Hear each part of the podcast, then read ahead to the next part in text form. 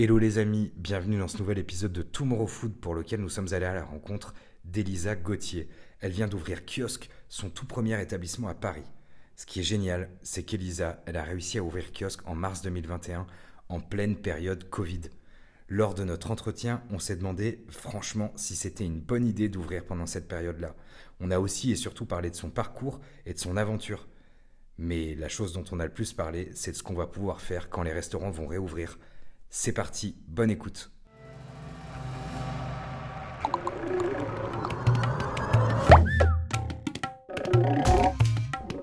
Hello Elisa, Salut Léo, comment ça va? Ça va très bien.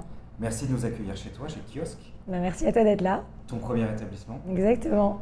Quand est-ce que ça a ouvert?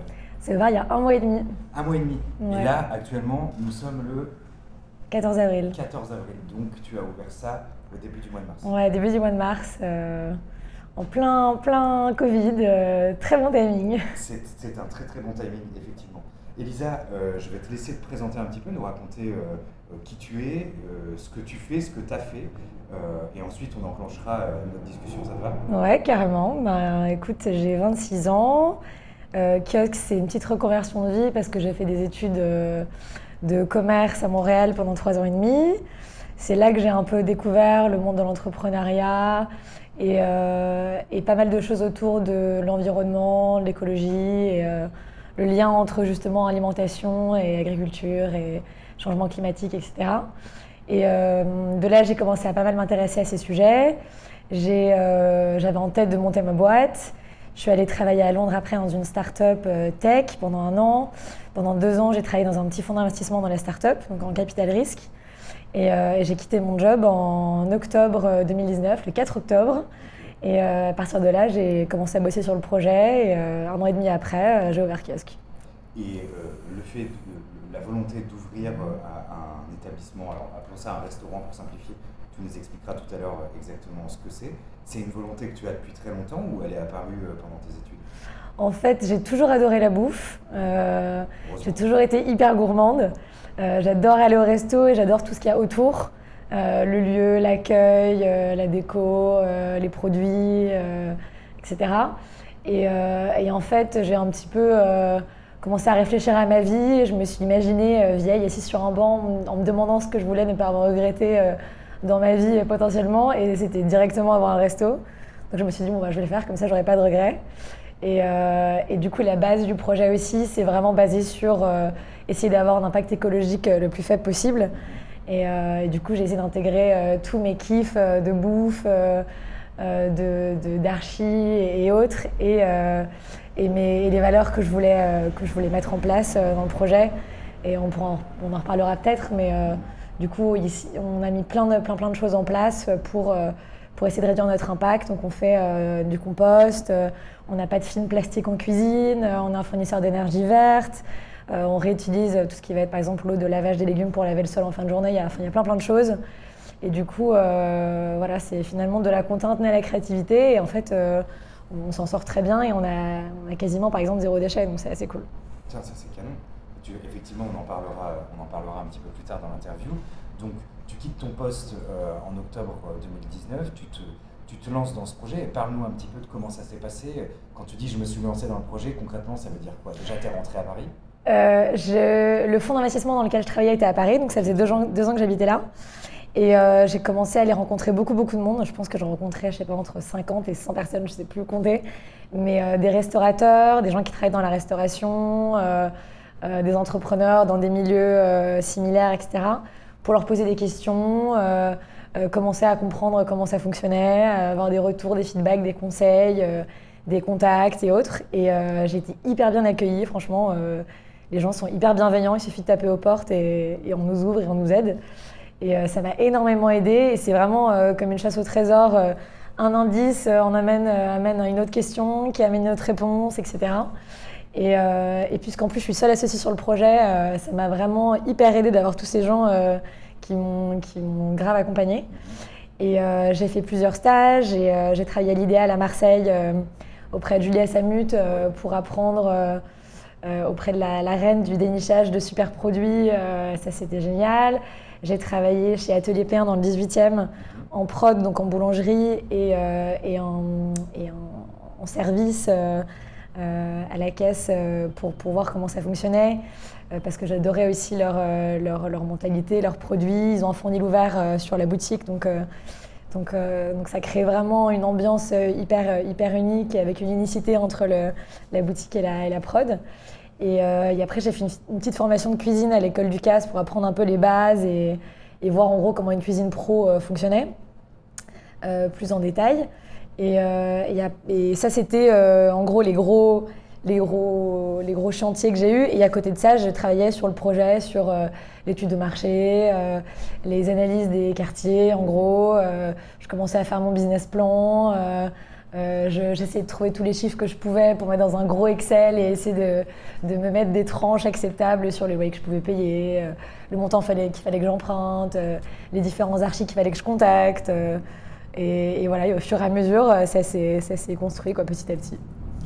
À partir de quel moment tu as commencé à visiter j'ai commencé à visiter des locaux, c'était super, c'était en février 2020, euh, donc deux semaines après, confinement. Euh, donc là, ça s'est un petit peu ralenti. Et en fait, pendant le premier confinement, je cherchais sur, du coup sur Google Maps les, locaux dans ce quartier-là. Genre vraiment, je regardais un par un chaque numéro de, de, ce carré en fait dans lequel on est, dans le sentier. Euh, et, j'ai vu que cet endroit était un bar à chicha. Et euh, je me suis dit, bon, si euh, Google Maps est, à jour et que c'est encore un bar à chicha, c'est sûr que ça risque de, partir parce que le quartier se gentrifie vachement. Et je me suis dit, bon, bah, dès, que, dès que ça réouvre et que je peux recommencer les visites, j'y vais. Et en, en, attendant, j'ai essayé de chercher les coordonnées du propriétaire sur Internet. J'ai demandé les cadastres à la mairie et tout. J'avais pas trouvé. Donc finalement, je suis passée par l'agence IMO euh, qui avait ce local. Et en effet, il était, il était dispo. Mhm. Et euh, ça faisait un mois qu'il était, qu'il était en vente sur le marché. Et, euh, et du coup, je l'ai visité. ça a pris pas mal de temps. Au début, mon offre a été refusée. On a eu pas mal d'échanges avec les proprios. Ça a duré à peu près six mois pendant l'été, etc. Et au final, ils ont accepté mon offre. Et j'ai continué à visiter d'autres locaux à côté. J'ai fait d'autres offres et tout parce que j'étais pas sûre de l'avoir. Et je rageais parce que dès que je l'ai vu, tout de suite, je suis rentrée. Je me suis dit, OK, il me faut cet endroit. Quand tu es rentré dans le bar à chicha, tu t'es Ouais, j'ai vu déjà, je me suis dit la location est incroyable. Et, euh, et je suis rentrée dedans, je me suis dit, euh, ok, je le sens, euh, il faut que je l'aie. Et du coup, j'étais un peu frustrée au début quand ça fonctionnait pas. Je me suis dit, bon, ok, je vais regarder ailleurs. L'été, du coup, était un peu dur parce qu'il y a beaucoup moins de visites et petit coup de mou. Et finalement, il a accepté mon offre début août. alors, j'étais en train de bosser dans une cuisine à l'île de Ré l'été pour, pour continuer mon apprentissage. Et après, on a négocié encore deux mois le bail. Du coup, on a créé un nouveau bail. Donc, euh, parce qu'en fait, c'était un bar à chicha. Le locataire était parti en liquidation. Enfin bref, du coup, euh, j'ai juste payé un pas de porte auprès du proprio. On a négocié le bail pendant deux mois et euh, finalement, j'ai signé le 30 novembre 2020. Oui, donc 30 novembre 2020, on était encore dans le deuxième confinement. On était, ouais, on était à la fin, je crois, du deuxième confinement. Ok, est-ce qu'il y a un moment, depuis le premier confinement 2020, euh, est-ce qu'il y a un moment où tu t'es dit, ok, c'est pas le moment? Non. Ce qui est très bien, non mais attention. Euh, je, suis très naïf peut-être. Euh, non, pas, du tout. Il, y a plein d'autres plein d'autres entrepreneurs et des restaurateurs déjà en activité qui continuent d'entreprendre, d'acquérir, de se développer. Je ne te dis pas du tout ça dans le sens c'est une mauvaise idée, bien au contraire, mais toi en tant que nouvelle arrivante dans la restauration, qui est en train de te former, qui découvre finalement ce métier depuis peu de temps, entre guillemets, mm. euh, euh, c'est assez significatif que tu te sois même pas euh, posé la question en mode non, c'est sûr, je, veux y aller, j'y vais et c'est le moment pour y aller. Non, non, évidemment, je doutais beaucoup et en plus en étant seule, et moi en plus j'ai tendance à me poser beaucoup, beaucoup de questions et à tout réfléchir 14 fois avant de prendre une décision. Donc, donc c'était, j'ai eu beaucoup de doutes, mais en fait, je sais pas, moi déjà, le, projet initial, c'était vraiment de proposer des, sandwichs ultra travaillés vraiment travailler comme des plats avec que des, que des produits super quali. Et, euh, et, en fait, avec le confinement, l'offre de sandwich quali s'est totalement développée. Et donc, en fait, je me suis dit, bon, bah, en fait, tant mieux, j'ai une offre qui correspond à ce qui se fait euh, en ce moment, donc, euh, donc ça tombe aussi bien. Et de base, c'était aussi une offre surtout à emporter. Donc, je me suis dit, bon, bah, tant pis, c'est tant mieux, je me lance avec l'offre que je voulais initialement. C'est ce qui se fait en ce moment, allons-y. Et tout ce qui est en plus, la, la, consommation sur place, les dîners, etc., qu'on fera à l'étage on le fera plus tard. Et de toute façon, euh, euh, je suis dans une logique de on s'adapte, s'il y a un problème, on trouve une solution. Et, et pour l'instant, c'est ce qu'on fait. Quoi. Justement, tu as commencé à en parler là. Est-ce que tu peux nous expliquer du coup, parce que c'est quoi kiosque? Qu'est-ce que tu as pensé au départ, quel est le concept que tu as construit, et ensuite que tu nous expliques un peu comment est-ce que tu l'as adapté aussi à une ouverture en pleine crise du Covid. Bah, Cuz, du coup, c'était l'idée, c'était de trouver un nom déjà qui représentait ce que je voulais créer. Donc un petit lieu de vie, un peu comme un kiosque à journaux, où on peut aller tous les jours, on connaît la personne qui y travaille, il y a un produit un peu déclinable, en gros le journal pour le, kiosque à journaux et ici en gros le sandwich. Euh, le, trouver le nom d'ailleurs, c'était une vraie tannée. c'était une des étapes les plus dures pour moi. Et, euh, et du coup, l'idée, c'était vraiment de proposer une cuisine euh, ultra gourmande, ultra kiffante. Et d'ailleurs, on l'écrit sur la façade Venez kiffer et ça fait rigoler les gens, mais c'est vraiment ça, on veut vraiment faire kiffer les gens. Et avec des produits ultra quali, un sourcing super pointu. on en parlait tout à l'heure, mais l'idée, c'était d'avoir des produits qui ont un super goût euh, qui, sont super gustativement, mais qui ont aussi été produits dans le respect des, hommes, euh, de la terre et des animaux. Et euh, donc on travaille avec des gens qui n'utilisent pas d'intrants chimiques, qui, font parfois de l'agroforesterie, donc plein de, plein de, comment on appelle ça? Plein de, plein d'initiatives euh, pour, euh, pour essayer de, travailler le plus vertueusement possible. Euh, on travaille avec Gilles Matignon, par exemple, qui fait des super farines dans le sud de Paris. Cédric Stiansky, qui a des super légumineuses. Ciao Gusto, qui nous fournit de la charcuterie de petits producteurs italiens exceptionnels.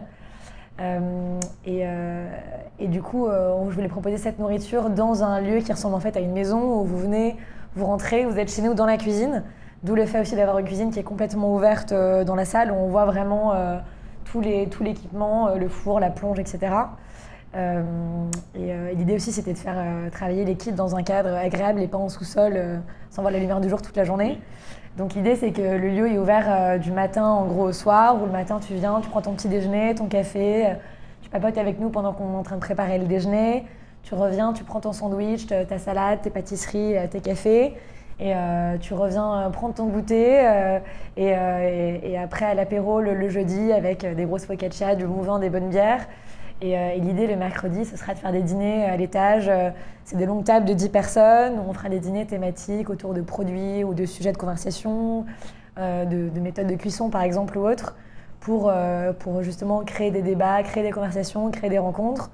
Euh, quand on pourra euh, venir manger sur place. très bientôt, très très bientôt, on l'espère. On espère. Tu parlais justement de, ce sourcing de très bonne qualité. Comment ça s'est passé euh, C'est toi qui es parti à la rencontre, tu as demandé à d'autres restaurateurs avec qui y travailler. enfin, à la fois, comment est-ce que tu as fixé le niveau d'exigence? Et comment tu t'y es pris pour te dire, ok, je veux que ça soit top, maintenant il faut que je trouve les bonnes personnes avec qui ça fit? Bah, Ça s'est fait tout au long du projet, en fait, en fonction de euh, tous les gens que j'ai rencontrés, j'ai noté des noms petit à petit de gens qu'on me recommandait, de fournisseurs et autres. Et donc je me suis créé, euh, j'avais une énorme liste, pareil, une liste Excel avec, euh, je sais pas, 500 noms de fournisseurs triés par catégorie, etc. Et donc moi, je faisais mes recherches derrière. Après, j'allais regarder ce qu'ils faisaient, je les, contactais, j'ai été en voir pas mal. Et le niveau d'exigence, c'était déjà un bon goût. ensuite, la méthode de culture ou d'élevage euh, selon, selon à qui je parlais. Euh, pas, de, pas de produits chimiques euh, à outrance, mais je suis pas non plus dans le label hyper exigeant parce que le label aussi est, hyper excluant et, pas forcément hyper représentatif du, travail, d'un travail de qualité ou autre. donc l'idée c'était vraiment de proposer des produits qui sont bons pour la santé en fait, où il n'y a pas de produits chimiques, où les animaux ils sont pas bourrés d'antibiotiques, où ils ont une vie en plein air, euh, des, conditions de vie euh, Euh, et, c'était hyper intéressant parce que j'ai découvert des tonnes de métiers différents, des, des, meuniers, des, pêcheurs. Des, gens qui font pousser des plantes à la verticale. Enfin, c'est hyper intéressant. C'est des gens hyper passionnants avec un savoir incroyable.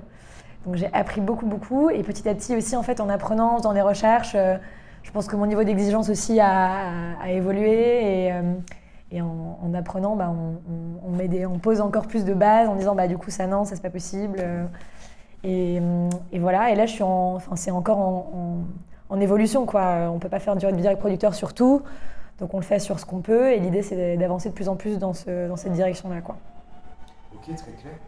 Et du coup, tu références des producteurs, tu, en gros, mine de rien, tu crées une mercuriale, tu crées une certaine mm. liste de produits.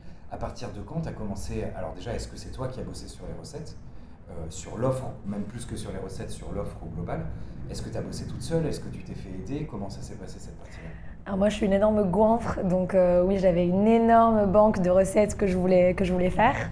Euh, j'avais, j'avais, tout listé, des idées de, de petits-déj, de, de sandwich, de plats, de desserts, de trucs d'apéro, de boissons, etc. Donc ça, ouais, j'avais une énorme, énorme liste d'inspi. Et j'ai recruté Claire, qui est ma chef, et du coup, euh, Chef Claire, exactement, qui, euh, on était, euh, qui a vraiment la même philosophie que moi de, sourcing, de, de, plats, etc. et de kiff. Et du coup, on, était, on s'est vraiment retrouvés là-dessus. Et en fait, dès qu'il y en a une qui propose quelque chose, l'autre, l'autre aime direct. Donc ça, c'est trop cool. Et du coup, on, construit, on a construit la carte comme ça. Et la carte, en fait, elle est en évolution constante parce qu'on la, on la change euh, toutes les semaines. Là, on va passer toutes les deux semaines parce que les gens n'ont pas le temps de tout goûter. Mais, euh, mais du coup, euh, moi, je voulais avoir une carte où il y avait trois sandwichs, trois sides, un plat, trois desserts. Et ça, c'est pour l'œuf de déjeuner. Et, au petit déjeuner, d'avoir du salé, du sucré. moi, j'ai grandi en Angleterre et, au Canada, du coup, j'ai étudié.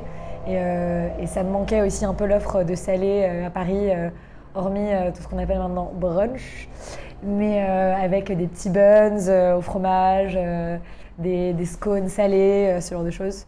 Donc ça, c'est ce qu'on fera quand on pourra avoir l'offre sur place. Tu parles de kiff, tu parles de super bons produits, tu construis la carte avec ta chef. On sait tous les deux que la gestion d'un restaurant, c'est aussi une partie financière qui est importante. Si on est un peu trop dans le kiff, bah, in fine, on est arrêté et rattrapé par la réalité. Sur cette partie-là, comment ça s'est passé? Est-ce que dès le départ, tu t'es dit, OK, je veux des fiches techniques, je veux que ça soit ultra cadré? Comment tu comment, as mis en place euh, cette partie-là? En fait, c'est marrant, j'en parlais justement hier avec quelqu'un d'autre, mais euh, en fait, souvent en école de cuisine autre, on apprend euh, à construire un plat en fonction du prix. Et en fait, moi, je fais le contraire, je, je, définis les prix en fonction de combien ça me coûte. Mhm. Et donc, en coût matière, on est très élevé, on est beaucoup plus élevé qu'un restaurant classique. Donc, on, les produits nous coûtent cher. Et du coup, on, je définis le, prix du plat en fonction de ça.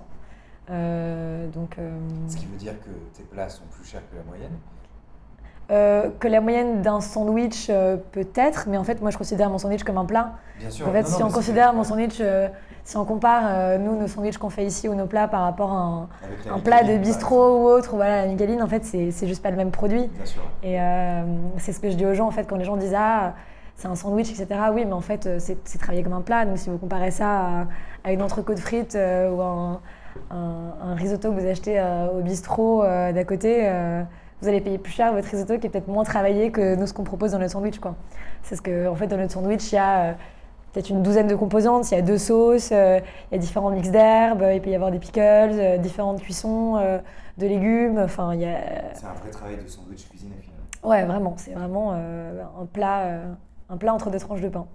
Finalement, en réalité, si on, si on essaye de, comprendre, tu as créé une structure, une structure d'offres dans laquelle tu te laisses, enfin vous, vous laissez euh, avec ton staff un certain nombre de libertés, euh, où tu vas petit à petit peut-être aussi aller chercher une, identité, ou peut-être qu'il y a, peut qu'il y a des, best-sellers qui vont, qui vont, qui vont comment dire, euh, se dégager de, de, tout ce processus de créativité, ce qui me permet d'enclencher, c'est une très bonne transition d'ailleurs, Merci Léo. Euh, sur l'ouverture, donc j'imagine, ok, tu commences tu recrutes ta chef, les choses avancent.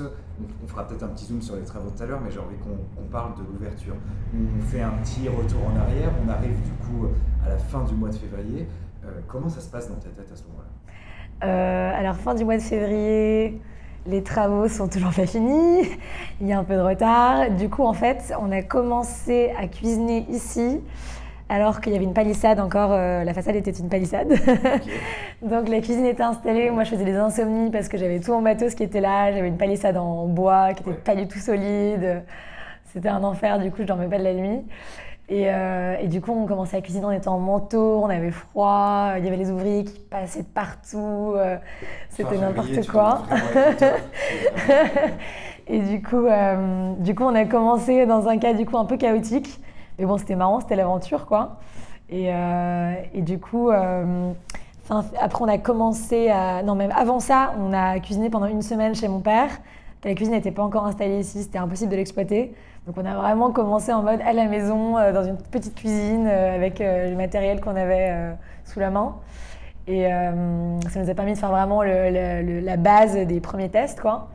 Et ensuite, on a cuisiné ici pendant à peu près 2-3 jours. Et on a, on a invité nos proches pareil sur deux jours pour venir goûter, faire les premiers retours et tout. Et, euh, bam, le lundi, on a ouvert. Et du coup, euh, est-ce que d'un point de vue euh, communication, d'un point de vue lancement au sens large, est-ce que tu t'es dit, OK, on ouvre quand on peut ouvrir et les choses, elles se feront petit à petit? Est-ce que c'est quelque chose que tu avais anticipé? Est-ce que tu as bossé avec des RP Comment ça s'est passé cette partie-là? Bah, en fait, je dois ouvrir parce qu'à un moment, j'ai un loyer à payer. donc, donc j'ai dû, euh, je voulais ouvrir le plus rapidement possible, euh, en sachant que en plus avec euh, la situation, on n'allait pas faire des chiffres exceptionnels pendant encore quelques mois, étant donné que bon la situation quand même continuait à continuer à durer. Et, et, du coup, je voulais ouvrir rapidement et, et du coup, j'avais fait, j'avais mis sur la palissade un petit mot. en fait, j'avais pris ce que j'avais écrit sur mon compte Instagram quand je l'avais créé en disant "Joue un resto meilleur timing". Euh, et, du coup, j'ai mis ça sur la palissade. Et en fait, ça a fait un peu office de, de com parce qu'il y a des gens qui ont commencé à le prendre en photo. Il y a une. Euh, une euh, je ne sais, sais, pas si on peut la qualifier d'influenceuse, mais une personne qui est assez visible sur Instagram qui s'appelle Lily Barbery, qui a hyper gentiment partagé le post et reposté elle sur son compte à elle, ce qui nous a fait beaucoup de pubs. Donc, donc on a commencé à petit à petit avoir un peu plus de followers. Et, euh, et, les proches aussi, ça a vachement aidé parce que beaucoup de bouche à oreille, de partage, etc. Donc clairement, c'était tout sur Instagram. Hein. Euh, donc c'était hyper sympa, euh, tout le soutien autour. Et ça nous a totalement. ça, ça, a fait le démarrage, quoi. Et, et du coup, quand on a ouvert, on avait une toute petite communauté, mais les gens sont venus tester. Je pense qu'à l'ouverture, on devait avoir un tiers de proches, un tiers de de voisins, euh, des gens dans les bureaux. Il y a un tiers de gens qui nous avaient trouvé sur Instagram euh, qui venaient goûter. Donc ça faisait un, ça faisait un mix sympa. Et, euh, petit à petit, il y a des, des gens dans la food qui sont venus tester, qui ont repartagé des stories, qui étaient hyper sympas. Et, et, voilà, ça s'est fait comme ça. Et j'ai pas pris d'agence de RP parce que je voulais un peu, entre guillemets, mériter vraiment les, les, les, reviews ou autres qu'on qu'on pourrait potentiellement avoir euh, si on faisait quelque chose de bien. Et, euh, là, du coup, j'ai commencé à contacter euh, quelques personnes qui, travaillent dans la food pour, pour voir si elles voulaient venir goûter. on en a une, par exemple, qui est venue aujourd'hui, qui était trop sympa. donc, donc voilà. Bah, c'est plutôt cool. Et d'ailleurs, du coup, tu te rappelles du premier service? Honnêtement, pas vraiment, parce que déjà, j'en mets pas beaucoup à l'époque. Et en plus, ça fait assez graduellement. Je me souviens de la première personne qui a payé en carte, parce qu'on a sorti le premier ticket, euh, c'était officiel quoi. Euh, mais, en fait, les gens petit à petit, en fait, on a, au début, on a ouvert sans annoncer sur Instagram qu'on avait ouvert pour commencer à se roder euh, tranquillement. Et du coup, c'était juste des passants qui venaient, qui nous disaient Ah, vous venez d'ouvrir, etc., qui venaient goûter, qui repartaient. Et quand on s'est senti prête au bout d'une semaine, là, on a annoncé l'ouverture et, et, du coup, on était prête à, à, accueillir un petit peu plus de monde. Quoi. Ok. Ok. Et, du coup, les premiers retours, ça a donné quoi? Les premiers retours étaient trop cool, euh, beaucoup de feedback constructif aussi, et ce qui nous a permis direct d'adapter euh, les, portions, euh, les, plein de choses, le packaging et autres. Donc, donc hyper utile et moi j'adore avoir du feedback, donc je demandais aux gens qu'est-ce que vous en avez pensé, dites-moi si on doit améliorer des choses et tout. Et, et donc ouais, c'était trop sympa, les gens nous ont vachement soutenus. Donc c'était franchement ultra positif. On est d'accord aujourd'hui, tu vends uniquement sur place, dans le sens où si je veux manger ton sandwich, il faut que je vienne, que je commande, que j'attende et que je reparte. Alors depuis avant-hier, on a lancé un petit système de livraison euh, fait maison. avec un jeune homme Exactement, on a Nico qui livre un scooter 100% euh, électrique dans un rayon de 3 km autour du resto. Donc pour l'instant, c'est vraiment à la mano. Euh, vous nous envoyez la commande via Instagram euh, et, on vous livre euh, la, en gros entre midi et 14h euh, si vous êtes pas trop loin de, kiosque. Et, nous, ça nous permet du coup d'avoir des tarifs de livraison qui sont beaucoup moins chers que sur les autres plateformes, pour les clients et pour nous. donc pour l'instant, c'est gagnant-gagnant. Et en plus, on travaille avec Nico en direct, donc c'est beaucoup plus agréable que passer à travers des grosses structures Et en plus, on, pollue moins qu'un scooter avec de l'essence. Et le click and collect, c'est quelque chose que vous envisagez? Pour l'instant, non. là, on est, on est pas mal avec les gens qui viennent, qui viennent directement emporter. Et pour l'instant, je ressentais pas le besoin de mettre ça en place. Et et en plus, euh, j'ai pas encore de site, donc. Euh... bon, ça, donc... c'est Ouais, c'est encore, encore une chose à faire sur ma to-do. Et du coup, euh, est-ce que le quotidien que tu as aujourd'hui, c'est celui que tu imaginais avant d'ouvrir? Je, pense que j'imaginais pas trop, ouais, je pense. Euh, je pense. Le premier mois était très, très sport. je pense que j'imaginais pas autant de d'épuisement, je pense, physique. Euh, enfin, même en fait, j'arrivais même pas à réfléchir si j'étais contente de l'ouverture ou pas. Les gens me demandaient, je disais, mais en fait, j'ai même pas le temps de réfléchir à si je suis contente ou pas de l'ouverture. Donc, euh, c'était sport, mais c'était trop cool. Et euh, là, c'est cool parce qu'on a, on a commencé à mieux s'organiser, à plus se roder, à avoir plus le temps. là, clairement, il y a trois semaines, j'aurais jamais pris, j'aurais jamais eu le temps de se faire ces podcasts. Mais du coup, oui, c'est de mieux en mieux. Et en plus, on a j'ai recruté une deuxième personne avec nous et on a en plus une stagiaire qui est là, donc euh, c'est vrai que ça, ça, change déjà la donne. Quoi. en tout cas, ça promet, euh, ça promet du bon pour la suite. Euh, du coup, justement, est-ce que, est que tu peux nous parler un petit peu de, bon, oublions le Covid. On oublie le Covid, tu nous as dit tout à l'heure qu'il était question potentiellement de, de faire des dîners là-haut, d'animer. Ça, c'est quelque chose que tu as imaginé dès le départ ou c'est venu petit à petit dans la, conception, dans la, dans la construction du concept? Non, le projet a vachement évolué. Au début, je voulais plus faire une épicerie resto où vraiment on, mangeait euh, entouré de produits qu'on pouvait ensuite acheter. Euh, un peu dans l'esprit de l'idéal d'ailleurs, avant que je connaisse, avant que je, découvre que l'idéal existait, euh, qui était du coup un, petit paradis quand je suis arrivée là-bas. Ouais, exactement. et, et, du coup, en fait, le projet s'est construit petit à petit et c'est aussi adapté aux locaux que je visitais. Donc j'étais pas du tout euh, fermée sur je veux exactement faire ça, je veux trouver mon local idéal. Je me suis dit, bon, bah, je trouve un bon local qui s'adapte à l'offre euh, globale, enfin le, le, lieu que je veux créer euh, globalement. Et ensuite, bah, on verra s'il y a un étage, s'il y a un sous-sol et autres. Et en fait, d'avoir un étage là-haut, en fait, je suis hyper contente parce qu'on va pouvoir vraiment créer un lieu de vie où les gens viennent sur place avec une ambiance un peu tamisée, feutrée, où on se sent comme à la maison sur des grandes tables, en mode cosy, quoi. Euh, je me posais la question, là ça fait un mois et demi que tu as ouvert, euh, est-ce que, euh, donc tu me dis que vous êtes maintenant quatre, ta chef, toi, une stagiaire et une personne qui vient t'aider, j'imagine, ouais, à mi-temps, ouais. service du midi. Mm. est-ce que aujourd'hui tu alloues du temps à autre chose qu'à l'opérationnel ou pas encore? Bah, En fait, je dois faire les deux, donc je passe beaucoup de temps en cuisine à aider sur les mises en place. Et, et à côté, il y a tout le reste, donc il y a les factures, il y a encore euh, finir les achats de déco euh, qu'on n'a pas fini, euh, trouver les nouveaux fournisseurs sur tel produit ou tel produit, gérer les trucs administratifs, légaux les trucs incendies, les demandes de, de subventions sur les aides pour le loyer. Enfin, il y a juste, en fait, il y a tout le temps des choses à faire. Quoi. Et tu t'en sors? Ouais, franchement, ça va. Il y a des, enfin, j'ai encore beaucoup beaucoup de choses à faire, et mais, mais franchement, ça va. Bon, déjà, ça c'est une très bonne nouvelle.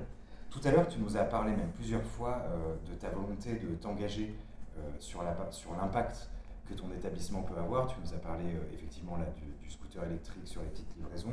Tu as abordé certains points. Est-ce que tu peux nous expliquer un peu plus dans le détail déjà pourquoi et qu'est-ce que réellement tu as mis en place? C'est des discussions qu'on a avec beaucoup de, beaucoup de restaurateurs chez Tomorrow Food. Et pour mm. les gens qui nous écoutent et qui souhaitent entreprendre, mm. nous, on aime leur dire, tu vois, c'est possible, c'est pas uniquement un truc de farfelu. donc, je te laisse nous en parler un petit peu. Ouais, alors on a mis, en fait, on a mis beaucoup. c'est plein de petites choses en fait, je pense qu'ils font tout. Et, et pour ça, j'ai aussi parlé à pas mal de personnes différentes. J'avais parlé à Alice Kiet de chez Ten Bells. Mm-hmm. J'ai pu parler, je ne sais pas par quel miracle, à Matt Orlando du restaurant Hamas à Copenhague, euh, qui aussi euh, donné beaucoup de conseils et m'a donné le lien vers un, site euh, qu'on pourra peut-être mettre dans les notes de l'épisode euh, si, si, tu veux, qui, où il y a plein de plein d'idées pour réduire son impact en cuisine. Et du coup, c'est plein de petites choses, mais par exemple, on a un petit seau où on met tout, tous les déchets organiques pour faire du compost. On a la, chance d'être dans le deuxième arrondissement, donc on a des poubelles marron dans, le, dans notre immeuble pour le compost. Mais on a, on a travaillé aussi avec les alchimistes au début qui, qui passent dans tout Paris récupérer les, les, composts. Donc il y a ça.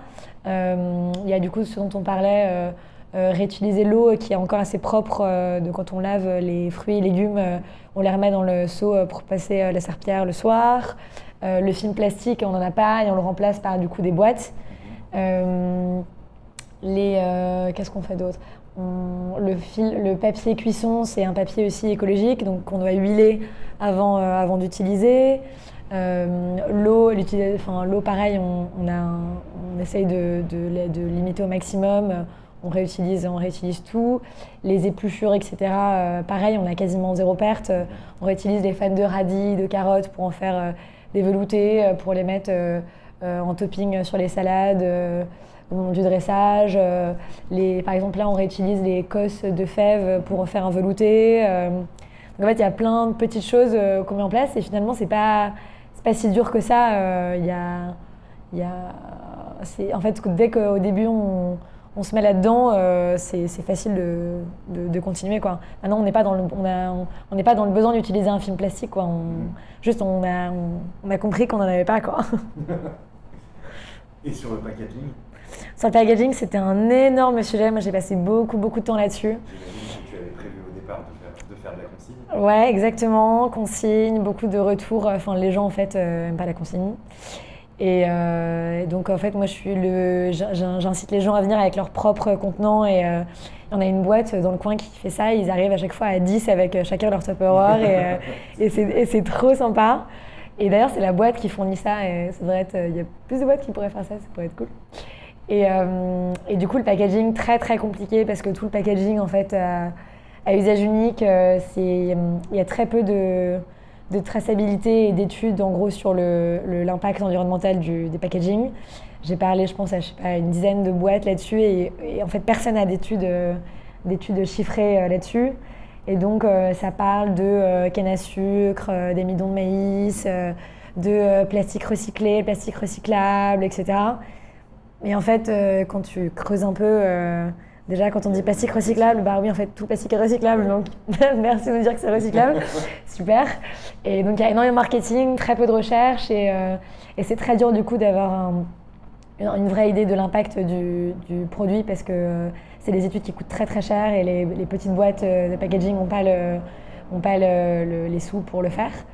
Et donc, en fait, c'est très dur de savoir si il vaut mieux prendre un plastique euh, recyclé qu'un un bol en fibre de canne à sucre parce que quand on, quand on fait le calcul de tout l'impact que ça a de produire de la canne à sucre avec euh, la consommation d'eau, euh, le tracteur qui va labourer le champ, ou je sais pas comment ça se passe pour la canne à sucre, mais toute la, tout le travail qu'il y a derrière, le transport de la canne à sucre de l'étranger en France, enfin, en fait, du coup, il y a plein plein de choses à prendre en compte et personne en fait a les chiffres sur ces impacts.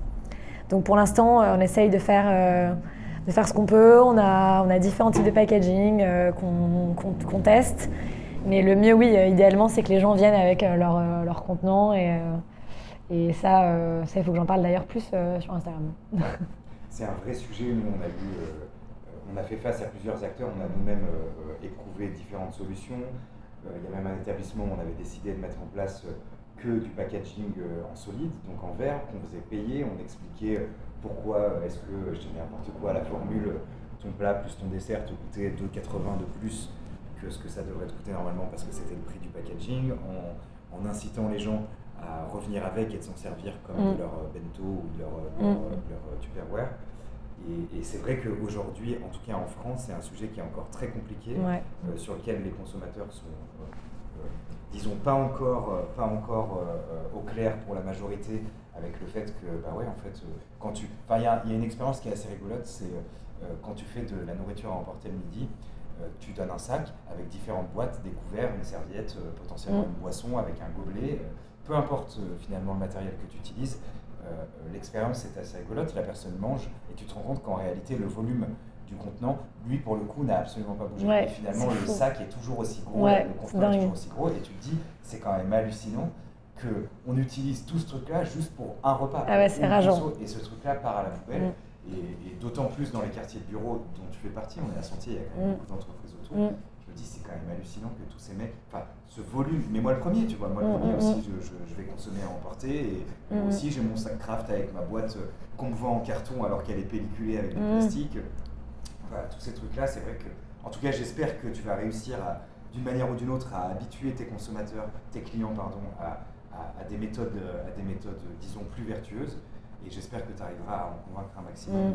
d'utiliser leur propre J'espère, j'espère, j'espère. Ok, en tout cas, euh, une, belle aventure. On est actuellement, on l'a déjà dit, euh, au milieu du mois d'avril. Ça fait un mois et demi que tu as ouvert. Tu es dans quel état d'esprit là actuellement? Euh, Là, j'ai hâte que ça réouvre et qu'on puisse accueillir plus de monde. Le quartier, en plus, là, est assez calme euh, avec euh, le, confinement et les vacances. C'est vrai qu'on a une petite baisse de fréquentation depuis là, les derniers jours. Euh, donc, hâte que les gens reviennent travailler, parce que là, oh, il y a 5% à peu près d'occupation dans les bureaux. Donc, donc voilà, mais on fait avec, on essaye de, survivre jusqu'à ce que, ça, que, que, le quartier revive. Et je pense juste à après, et juste j'attends que ça passe. Quoi. Et je sais que quand quand tout ça sera derrière nous, et je pense même d'ici cet été, euh, les terrasses risquent de rouvrir. Et, euh, et oui, on a une place handicapée devant, donc c'est super. Mais euh, je vais essayer de faire des demandes pour aller sur le trottoir d'en face devant le, le, local qui est totalement abandonné. donc à gauche là. Et donc, donc j'attends juste que ça passe et je, je pense à l'après. tu as bien raison de penser à l'après, vu ce qu'on est en train de vivre il est préférable de penser à l'avenir plutôt que de ne penser qu'au mm, présent mm, et au mm. passé. Euh, Elisa, on arrive gentiment mais sûrement vers la fin de cette interview. Déjà, merci pour toutes les informations que tu nous as communiquées et, c'est un bien beau projet que, que, tu as, que tu as initié. J'espère que ça va bien se passer pour toi. Merci. Euh, avant qu'on arrive à la fin, est-ce qu'il y a des gens qui, que ce soit des proches, que ce soit euh, des prestats, que ce soit des gens avec qui tu collabores aujourd'hui, qui ont eu une importance particulière dans ton processus d'ouverture que tu souhaiterais remercier Ouais, il y, en a, il y en a des tonnes. Et en fait, j'ai fait un post LinkedIn à ce sujet euh, juste euh, la veille de l'ouverture euh, pour remercier tous les gens qui m'ont aidé. Mais il y en a plein. Il y a Céline et Billy de, de la Bao Family qui ont été incroyables et qui ont. J'avais écrit dans mon post un, mode de management que je trouve, que je trouve génial.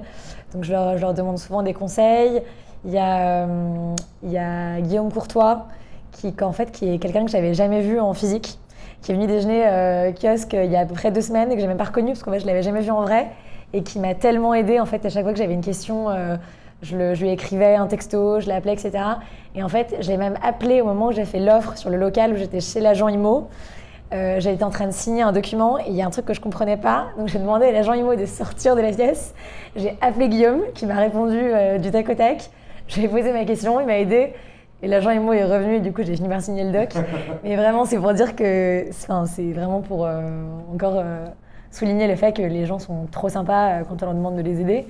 Donc ouais Guillaume a été génial. Philippe Claude qui, est, qui dirige les concessions et franchises au groupe Bertrand, pareil, qui m'a hyper aidé, qui est venu visiter le local avec moi. Julien Cantenot, pareil, de l'atelier P1, qui m'a accueilli en stage chez lui, qui est venu aussi faire des visites de locaux avec moi. Il y en a des tonnes, je ne pourrais pas tous les citer, mais ils se, reconnaîtront si jamais euh, ils écoutent euh, l'épisode de Tomorrow Food. Trop cool. Et ben, en tout cas, c'est vachement, vachement beau de voir déjà que tu as été aidé par tous ces gens. Je suis sûr que demain, toi-même, tu transmettras euh, le savoir que tu as, que as acquéri avec cette expérience et peut-être même avec d'autres à des gens qui souhaitent eux aussi. Bah, d'ailleurs, la stagiaire qu'on a en ce moment, elle est là pendant deux semaines parce qu'elle veut ouvrir son resto. Ah. Donc elle venait justement pour, pour voir comment ça se passait l'ouverture et, et un peu être euh, dans mon ombre, voir ce que je faisais. Quoi. Et bah écoute, elle aussi, on lui souhaite plein de courage. Elisa, merci encore. J'espère que ça va bien se passer et on se donne rendez-vous très vite pour venir manger un très bon sandwich cuisiné. Merci à toi. Rendez-vous au kiosque. à très vite. Ciao.